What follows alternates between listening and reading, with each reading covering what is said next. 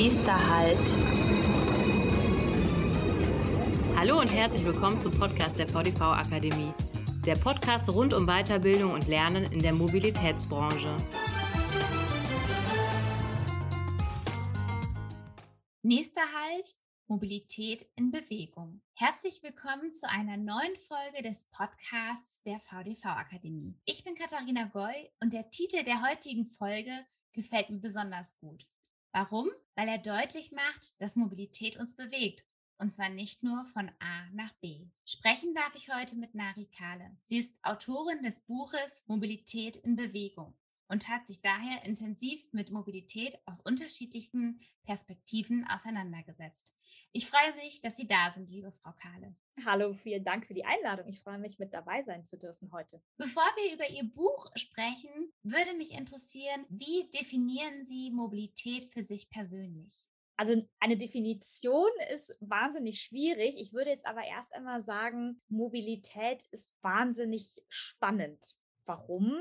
Weil es eigentlich ja fast niemanden weltweit gibt, die oder der nicht in irgendeiner Form mit Mobilität zu tun hat. Das heißt, Mobilität ist ein essentieller Part in unserem Leben. Also man kann sich quasi gar nicht mehr vorstellen, nicht nur das Thema Arbeit, aber natürlich auch äh, die Wahl des Wohnorts, die wir häufig auch, man glaubt es kaum, ja wirklich von Mobilität auch abhängig machen. Vielleicht sogar auch überlegen, nehme ich jetzt die Wohnung A oder die Wohnung B, je nachdem, ob sie an einer S-Bahn-Station besser gelegen ist vielleicht oder sogar ein ganzes Haus man auch kauft, weil gerade die Autobahnauffahrt so gut ist. Das heißt, ähm, wenn man es auf die Spitze treiben möchte, würde ich sogar sagen, selbst Fernbeziehungen könnten nicht funktionieren ohne eine gute Mobilität. Das bedeutet also, Mobilität ist für uns alle wahnsinnig relevant und hilft uns natürlich erst einmal, Sie fragen in Richtung Definition, einen bestimmten Ort aufzusuchen, unabhängig von der eigenen Motivation dahinter. Und bislang, und ich glaube, das ist so der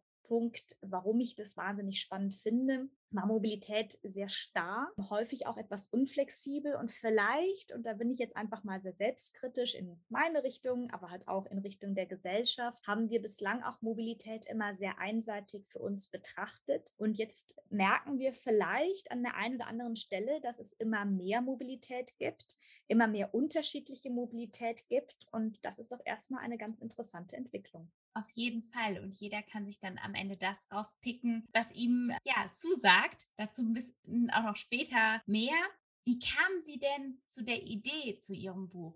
Also das Buch war eigentlich gar nicht lange ein Ziel von mir und ich wollte erst recht nicht unbedingt ein Buch schreiben, denn eigentlich äh, bin ich schon ganz gut beschäftigt in meiner Tätigkeit. Ich arbeite nämlich im Volkswagen-Konzern als Managerin und es war aber ein Punkt, der mich doch sehr beschäftigt hat, denn seit vielen Jahren kümmere ich mich auch sehr stark um das Thema soziale Nachhaltigkeit. Ich habe auch zwischendurch die soziale Nachhaltigkeit im Volkswagen-Konzern geleitet, habe auch dazu vor vielen Jahren schon promoviert. Also das ist wirklich ein Thema, was mich sehr beschäftigt. Ja, wie können wir auch in der Wirtschaft das Thema sozial besser bedenken, weil ich davon überzeugt bin, dass sich das überhaupt nicht ausschließt, sondern ein essentieller Part auch in der Wirtschaft ist. Dann habe ich jetzt erst einmal natürlich meine Tätigkeit weiter gehabt und bin dann aber dahin gekommen, dass ich es jetzt erstmal sehr spannend finde, dass äh, Mobilität auch immer stärker im Nachhaltigkeitskontext diskutiert wird. Das heißt, wir alle machen uns sehr zunehmend darüber Gedanken, was bedeutet ein Auto in der Nutzung, in der Produktion, was bedeutet das an CO2-Ausstoß, wie können wir Mobilität nachhaltiger gestalten. Aber da war ein Punkt, der mich gestört hat, und zwar, dass wir eigentlich tatsächlich fast immer bei dem Begriff nachhaltig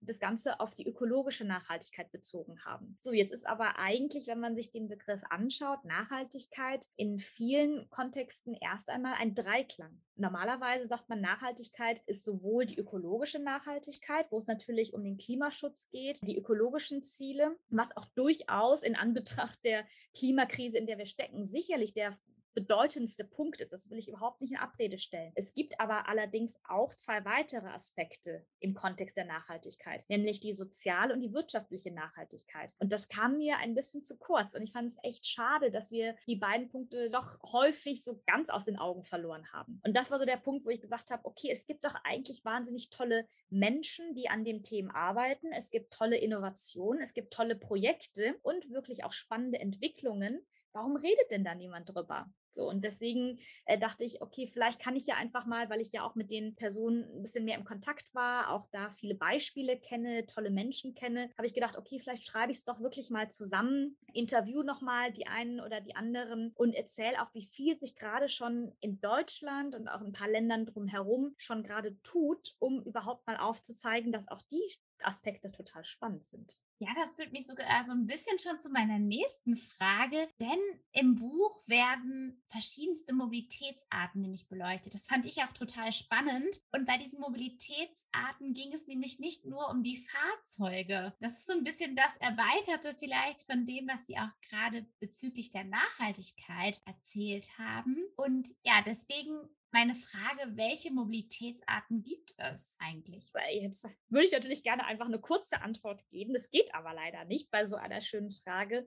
Es gibt natürlich im besten Falle, sage ich jetzt mal, viele unterschiedliche Wege, wie wir von A nach B kommen. Und bislang war es einfach häufig, dass man eben dann das Auto genommen hat, gerade in Deutschland. Wir haben ja eine hohe Liebe zum Automobil, was natürlich auch aus äh, Volkswagen-Sicht natürlich sehr schön ist. Aber mittlerweile, und ich glaube, das ist das, was eben gerade so spannend ist, ist und warum auch die heutige Zeit gerade so interessant ist, nochmal das Thema Mobilität sich zu beobachten. Bislang gab es einfach das Auto, häufig eben den Bus, den Zug, ja, vielleicht noch das Taxi und, und die Straßenbahn, also den öffentlichen Nahverkehr. Mittlerweile ist es aber so, dass wir immer mehr neue Wettbewerber haben, neue Player, die auf den Mobilitätsmarkt kommen. Und die wirbeln diesen Markt ganz schön aufeinander. Das heißt, wir haben Start-ups, wir haben ähm, neue Unternehmen aus unterschiedlichsten Ländern, auch neue Ideen, ja, und das ist natürlich ganz interessant, weil wir dadurch viel mehr unterschiedliche Mobilitätsangebote haben als noch bis zuvor. Das heißt, wir haben also sowohl die Möglichkeit, mal ein Auto für eine halbe Stunde zu mieten, für eine Woche,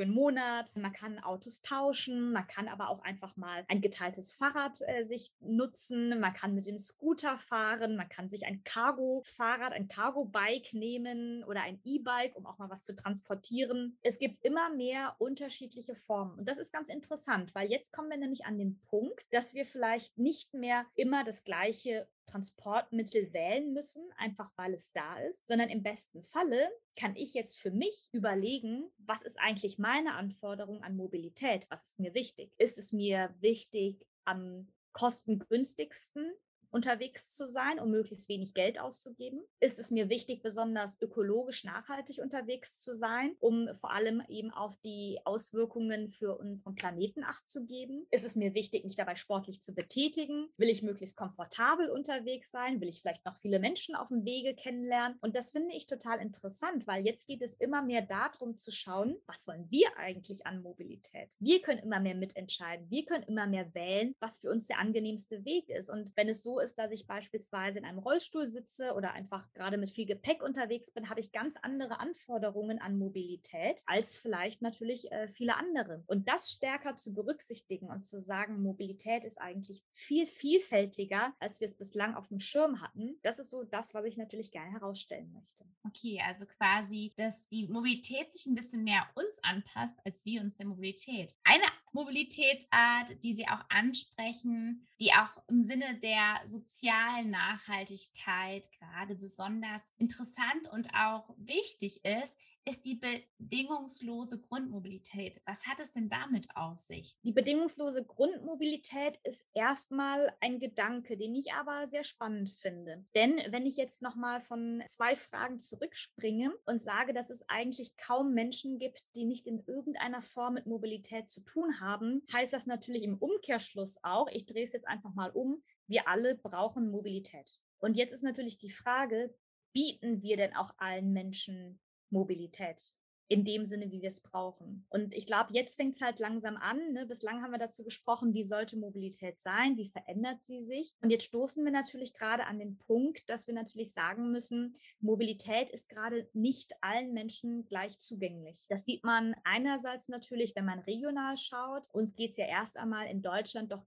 ganz gut, aber auch in Deutschland gibt es Unterschiede. Und jetzt kann man natürlich schon sagen, ist es klug, immer wieder neue Mobilitätsangebote genau in die Innenstädte zu bringen von Hamburg oder Berlin oder München, die ja ohnehin schon gut abgedeckt sind oder im Zweifel kurze Wege haben? Oder wäre es nicht viel klüger, die neuen Mobilitätsangebote wie jetzt einen weiteren Scooter-Anbieter oder einen Bikesharing-Anbieter oder einen Cargo-Bike-Anbieter oder einen, einen Roller-Anbieter genau dorthin zu bringen, wo vielleicht sowieso die Busse nicht so gut fahren und nicht so häufig fahren. Jetzt sprechen wir schon quasi ein bisschen von den Stadträndern, wo schon häufiger Mobilität fehlt. Noch extremer wird es jetzt natürlich, wenn wir uns auch äh, ländliche Regionen anschauen, wo man natürlich einen gewissen Grad an öffentlichem Nahverkehr hat, was aber auch nicht immer, und jetzt komme ich wieder an den Punkt, zu unseren Bedürfnissen passt. Und jetzt ist man natürlich ein bisschen an dem Punkt angekommen zu sagen, natürlich haben wir äh, gerade in ländlichen Regionen noch eher ein bisschen Wohlstand und auch häufig dadurch natürlich viele Autos unterwegs. Jetzt kann man natürlich auch argumentieren, wir haben viele Autos, weil der öffentliche Nahverkehr gerade in ländlichen Regionen nicht ideal ist. Aber ich glaube, wir sind an dem richtigen Zeitpunkt zu hinterfragen, ist die Mobilität, die wir in ländlichen Regionen haben oder auch an den, äh, an den Rändern von Städten haben, ausreichend für die Bedürfnisse der Menschen. Und wenn wir eben zu dem Schluss kommen, dass Mobilität nicht gerecht verteilt ist, sollte man eben schon einmal die Frage stellen, braucht es nicht eine Form von einer bedingungslosen Grundmobilität, damit jeder Mensch ein Recht hat, einen Zugang hat, um auch mobil sein zu können. Ja, die Frage mit dem ländlichen Raum, da haben wir gleich auch noch ähm, etwas zu, wenn es so ein bisschen um den Blick in die Zukunft geht. Da bin ich auch sehr gespannt auf die Antwort. Nun ist es ja so, dass viele unserer Zuhörerinnen und Zuhörer in Verkehrsunternehmen arbeiten. Öffentlicher Nahverkehr war gerade schon ein Stichwort, ist nicht überall so gut vorhanden. Was können denn die Verkehrsunternehmen tun, egal ob Nahverkehr, ob Fernverkehr, um diesen öffentlichen Verkehr sozial gerechter zu gestalten? Also da sind mehrere Punkte, glaube ich, wo man nochmal ansetzen kann. Und nochmal, die Abschwungbasis ist ja erst einmal, dass wir gerade in Deutschland erstmal einen sehr guten Nahverkehr haben. Aber, und ich glaube, das ist das Spannende, wenn wir jetzt schon so ein bisschen in die europäischen Nachbarländer spinksen, dann sieht man natürlich, dass sich hier gerade doch eine ganze Menge tut äh, bei den anderen, was vielleicht auch so eine Richtung vorgibt, dass sich auch bei uns noch einiges an Wandel auch anschließen wird. Und was wir, glaube ich, hier noch stärker tun können, ist noch stärker die Bedürfnisse wirklich von allen zu berücksichtigen. Stichwort inklusiv, ja, also wie können wir wirklich sicherstellen, gerade eben die Mobilität von den Personen, die Mobilität am meisten brauchen, auch bestmöglich zu gestalten. Und das hat natürlich schon viel damit zu tun, auch mit Barrierefreiheit, mit einem verständnisvollen Nahverkehrssystem, ja, auch vielleicht sogar mit einem Ticketsystem, was etwas intuitiver ist, als vielleicht es momentan, weil es einfach noch wahnsinnig kompliziert ist. Also ich glaube, da können wir schon noch an vielen Punkten ansetzen. So, das sind jetzt eher die, ja, vielleicht noch die einfacheren Punkte. Aber es gibt natürlich auch die größeren Themen. Und ich glaube, wir müssten schon einmal nicht den Nahverkehr an sich hinterfragen, weil ich glaube, es ist essentiell, dass wir ihn haben. Und im Zweifel müsste er besser ausgebaut sein. Aber ich glaube, wir könnten ihn anders denken. Und das ist schon eine spannende Diskussion, von der ich denke, dass sie jetzt zunehmend auch kommen wird. Denn ich mache es jetzt mal an einem Beispiel fest. Wir haben den Nahverkehr in ländlichen Regionen und jetzt sprechen wir mal von einem Linienbus. Der fährt einfach doch häufig ja relativ leer, aber nach einem fixen Zeitplan. Wir leben mittlerweile in einer Gesellschaft, wo wir durch Internet, durch Angebote on Demand es natürlich immer mehr gewohnt sind, eine Dienstleistung, ich spreche jetzt erstmal sehr allgemein und dann wieder über unseren Linienbus, dann zu bekommen, wenn wir es brauchen. Wenn jetzt also ein Linienbus alle zwei, drei Stunden fährt, ich aber nicht genau zu dem Zeitpunkt, genau zum Ziel muss, sondern eigentlich wann anders, ist es ungünstig, weil dann kommen wir nicht zusammen. Und stattdessen ist dann eben der Linienbus häufig leer unterwegs. Das ist weder wirtschaftlich noch effizient und wahrscheinlich auch für den Fahrer oder die Fahrerin nicht besonders angenehm. Wir müssten, glaube ich, stärker dahin kommen und das sagen auch die Expertenmeinungen, dass wir den Nahverkehr anders denken. Das heißt, dass wir ihn genauso anbieten wie vorher auch. Ja? Das heißt also, es geht überhaupt nicht darum, jetzt die Fahrerin oder Fahreranzahl zu reduzieren, weil die brauchen wir. Aber es geht darum, vielleicht jetzt nicht mehr einen starren Zeitplan so zu definieren, dass in den meisten Fällen der Bus leer fährt, sondern den Bus dann anzubieten, wenn der Bedarf besteht. Und das bedeutet natürlich schon mehr die Prinzipien, auch die wir aus anderen Bereichen in unserem Leben ja kennen, anzuwenden und einen Bus beispielsweise buchbar zu machen, ja, also Stichworte on demand und dann eben mittels künstlicher Intelligenz die Fahrrouten so zusammenzulegen, dass man natürlich Menschen, die ähnliche Fahrziele haben, dann halt auch bündeln kann und dadurch natürlich effizienter sein kann. So, und das bedeutet, glaube ich, äh, da wirklich nochmal ein Umschicht ausrichten und da nochmal eine neue Überlegung, die sehr interessant sein kann, weil dann einfach, glaube ich, die Bedürfnisse besser zu dem passen, was dann auch angeboten werden könnte. Das ist ja ein sehr herausforderndes Thema, Mobilität im ländlichen Raum. Gibt es Ihrer Meinung nach, abgesehen jetzt von, ich nenne es mal Rufbus oder On-Demand-Service, gibt es da eine perfekte Lösung für die Mobilität im ländlichen Raum, zusätzlich zur Umstrukturierung des Linienbusses? Als ich das Buch geschrieben habe, war mir direkt klar, ich brauche mindestens ein großes Kapitel zum Thema ländliche Mobilität, weil ich das wichtig finde und es wirklich ein bisschen schade finde, dass Mobilität doch so häufig wirklich aus einer sehr städtischen Brille heraus diskutiert wird. Und ich meine, die Hälfte der Menschen in Deutschland wohnen nun mal in ländlichen Regionen. Das kann man ja nicht außer Acht lassen. Und was ich spannend fand, die interessantesten Beispiele und Piloten Pilotprojekte waren im ländlichen Raum. So, das heißt also, der erste autonom fahrende Shuttle war im tiefsten bayerischen Wald in einem Dorf zu finden. Es gibt tolle Angebote, auch Pilotteam von äh, Deutschen Roten Kreuz, die gucken, wie kann man Menschen, die selber nicht mehr Auto fahren können, gemeinsam auch zu Fachärzten in der Stadt fahren und das Ganze auch über digitale Tools buchbar machen. Es gibt Telemedizinbusse, auch von der Deutschen Bahn. Es gibt äh, ganz viele interessante Angebote und natürlich auch on demand, ja, in Shuttles, genau wie ich es eben skizziert habe, was mir einfach zeigt, es passiert gerade schon wahnsinnig viel und ich glaube, es wäre wirklich schade, wenn man das Gefühl vermittelt, dass sich da A wenig tut und B ländliche Mobilität langweilig ist. Denn ich möchte gerne ein bisschen dafür werben, dass da wirklich mit die spannendsten Themen und Entwicklungen gerade zu finden sind. Jetzt so ein bisschen der Blick in die Zukunft. Sie haben es gerade schon in einigen Ihrer Ausführungen, in Ihren Antworten angesprochen. Aber trotzdem möchte ich noch mal konkret fragen. Wenn wir in die Zukunft blicken und Mobilität jetzt komplett neu denken würden oder müssten, wie würde diese Mobilität aussehen? Also ich glaube, da habe ich mittlerweile für mich wirklich ein sehr klares Bild, wie ich mir Mobilität wünsche und mich natürlich über jede Entwicklung freue, die mehr und mehr in diese Richtung geht. Und das ist eigentlich, dass wir stärker von unseren Bedürfnissen her denken und Mobilität dafür passbar machen. Das eine, jetzt haben wir schon viel über die ländliche Mobilität gesprochen, was natürlich der andere große Schritt sein wird, ist sicherlich das Thema autonomes Fahren. Und da gibt es jetzt ja auch ein neues Gesetz, was jetzt ja in Kraft tritt, was uns ja als, als Land äh, Deutschland wirklich ermöglicht, das erste Land zu sein, was autonomes Fahren ab nächstem Jahr auch im regulären Betrieb testen zu können. Und somit werden wir sicherlich noch deutlich mehr auch sehen können. Und das wird uns viele, viele neue Möglichkeitsräume schaffen, an die wir, glaube ich, gerade noch gar nicht denken. Das hat zum einen natürlich Berührungspunkte Ansatzpunkte für gerade Menschen, die vorher nicht unabhängig mobil sein konnten, aufgrund von physischen, psychologischen Einschränkungen, aber auch Menschen, die nicht fahren wollten. Ja, gibt es auch viele. Menschen, die nicht fahren konnten, die zu jung sind zum Fahren, die zu alt sind zum Fahren. Also all diese Personen haben jetzt dann natürlich eine neue Möglichkeit, trotzdem sich unabhängig von A zu B zu bewegen, was ich glaube ich erstmal ganz spannend finde. Das zweite ist jetzt natürlich gerade auch durch die Pandemie deren Auswirkungen wir nach wie vor auch im Alltag spüren, hat sich ja auch hier vieles nochmal verändert. Und auch das hat mit Mobilität zu tun, interessanterweise. Man kann schon fast von einer digitalen Mobilität sprechen. Aber wenn immer weniger Menschen jeden Tag zum Büro fahren, sondern von zu Hause arbeiten, dann schlägt sich das natürlich auch wahnsinnig auf die Mobilität nieder. Es ist weniger Verkehr vorhanden. Wir überlegen vielleicht zwei, dreimal, ob eine Dienstreise sein muss oder ob man das eben nicht dann doch auch digital abbilden kann. Auch das hat natürlich große Auswirkungen. Von daher ist natürlich mein Wunsch für die Zukunft der Mobilität natürlich genau der,